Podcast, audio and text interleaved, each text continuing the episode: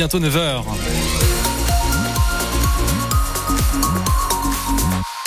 Ah, j'aime vous la partager depuis 6 euh, heures ce matin. Cette bonne nouvelle, c'est qu'il n'y aura pas de pluie. On croise les doigts quand même. Hein. Aujourd'hui, pas de pluie, mais un ciel euh, quand même assez couvert et des températures toujours aussi douces pour la saison.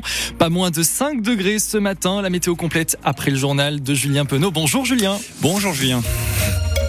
1500 clients sont toujours privés d'électricité ce matin, nous dit Enedis. Les problèmes sont sur un axe puisé-sénonné, c'est-à-dire dans une partie nord-ouest de Lyon. Depuis hier, tout de même, 75% des coupures ont été rétablies. Enedis annonce ce matin que tous ses clients devraient avoir retrouvé l'électricité au plus tard ce soir. Pour cela, des équipes Enedis des départements voisins sont attendues. Quatre entreprises prestataires sont également mobilisées. En tout, une soixantaine de personnes pour établir le courant dans Lyon ce qui a provoqué ce vent de nombreuses coupures d'électricité. Donc, et au plus haut de la crise, plus de 6000 foyers ont été euh, touchés. Une cinquantaine d'agents Enedis sont euh, sur le terrain et les communes qui sont les plus concernées par ces coupures de courant sont euh, Villeneuve-sur-Yonne, Cudeau, Pifon, Véron, Saint-Martin, Dordon, Saint-Loup, Dordon, Étilly, pardon, et Chanlay. La tempête Louis qui a fait malheureusement un mort. Un automobiliste s'est noyé dans sa voiture bloquée par les dans les Deux-Sèvres. Il est soupçonné d'avoir volé plus de 7000 bouteilles de vin pendant une quinzaine d'années. Un homme de 56 ans vient d'être interpellé. Il travaillait dans des maisons de vin à Beaune. Au total, c'est 500 000 euros de bouteilles qui ont été retrouvées dans trois caves. Il sera jugé en août prochain.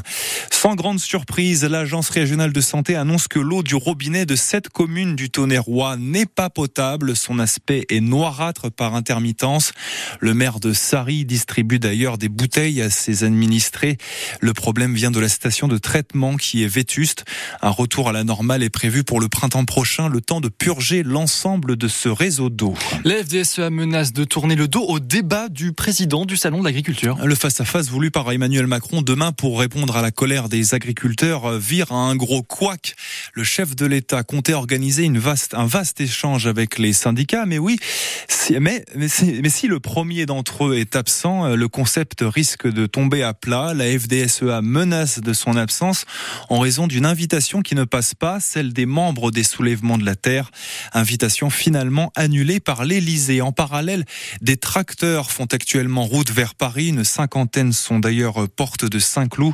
Deux cortèges vont se former, l'un pour la place des Invalides, l'autre pour la porte de Versailles, là où se tient donc le salon de l'agriculture.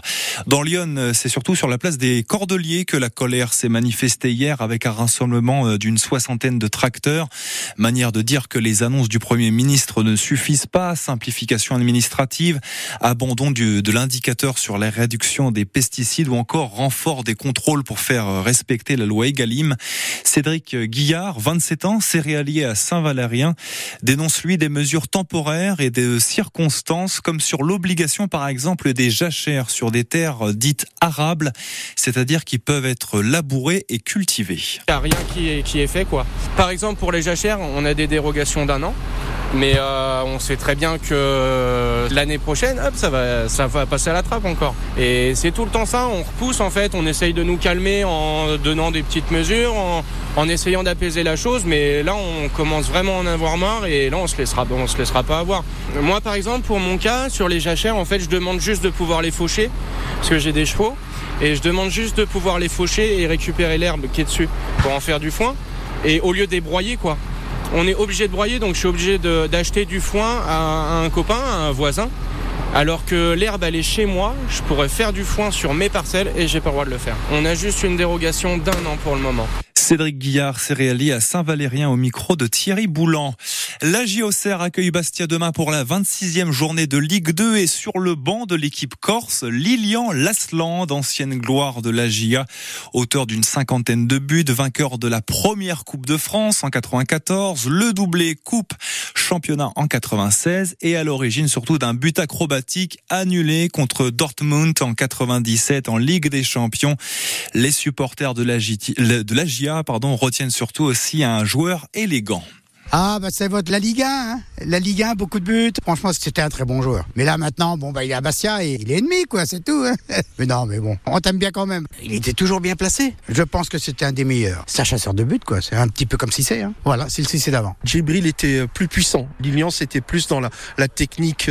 Oui, si, euh, ouais, un joueur euh, vraiment élégant, euh, toujours à la recherche du beau geste. Un grand blond costaud devant et qui nous a fait rêver et malheureusement aussi pleurer. Je sais qu'il était beaucoup décrié à l'époque, mais c'était un finisseur né. Il avait l'instinct et puis il a fait un parcours ici qui est quand même relativement exceptionnel. Je me rappelle qu'il jouait déjà en 93, qu'il faisait des apparitions jusqu'à 97.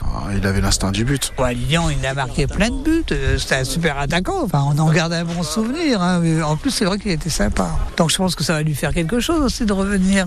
Propos recueillis par Nicolas Fillon et Agia Bastien. On en reparle ce soir dans 100% Agia. Et puis une jeune Auxerroise a remporté hier le championnat junior du dessert dans la région Est.